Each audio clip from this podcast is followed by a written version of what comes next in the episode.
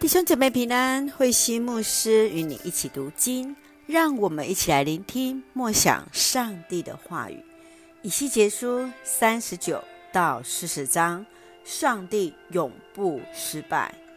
以西结书三十九章是谈论到哥格和其联合军队的灭亡，以色列将因自己的罪被上帝惩罚，但更要因上帝的恩典而得到怜悯与复兴。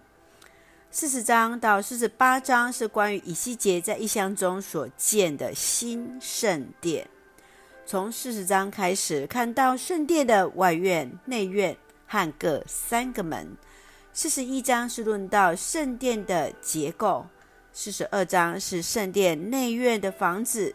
四十三章是看到上帝的荣耀。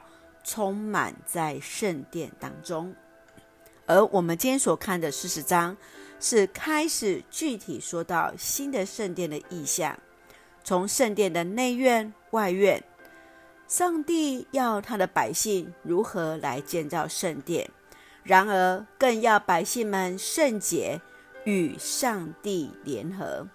让我们一起来看这段经文与默想。请我们一起来看三十九章二十一节，上主说：“我要让列国看见我的荣耀，让他们看见我怎样运用力量执行我公正的判断。当以色列百姓犯罪，上帝借由列国向以色列施行审判；然而，当那些没有按照上帝旨意而行的国家，也要执行公正的判断，使列国看见上帝的荣耀。亲爱的弟兄姐妹，当人错误的判断导致令人遗憾的后果时，要如何去挽救？人又要如何去避免偏见，来做出公正的判断呢？求主来帮助我们，能够明的敏感。什么是上帝的公正？让我们能够做公正的判断，特别是祝福那有权柄的神与你们同行。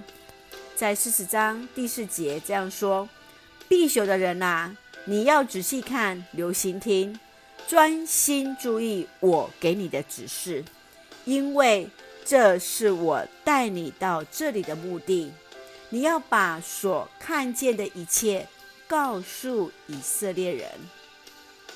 上帝让以西结在异象中看见重建耶路撒冷圣殿的全貌，专心所给予他的指示。正如以斯拉记所记载，当以色列百姓回归耶路撒冷时，他们首要的工作就是重建圣殿，并且。要完全遵照上帝的指示而行。亲爱的弟兄姐妹，你认为今天在建造上帝的殿，其首要工作是什么？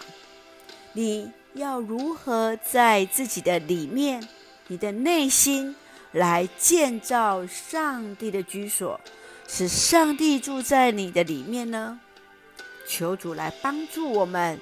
也求主与我们同行，洁净我们的心，使上帝住在我们里面，让我们能够圣洁在神的面前。一起用三十九章二十九节作为我们的金句：我要用我的灵浇灌以色列，绝不再离弃他们。我至高的上主这样宣布了。是的。上帝的灵不仅仅浇灌在以色列百姓，今天也要浇灌在我们的身上，不再离弃我们。让我们一起用这段经文作为我们的祷告。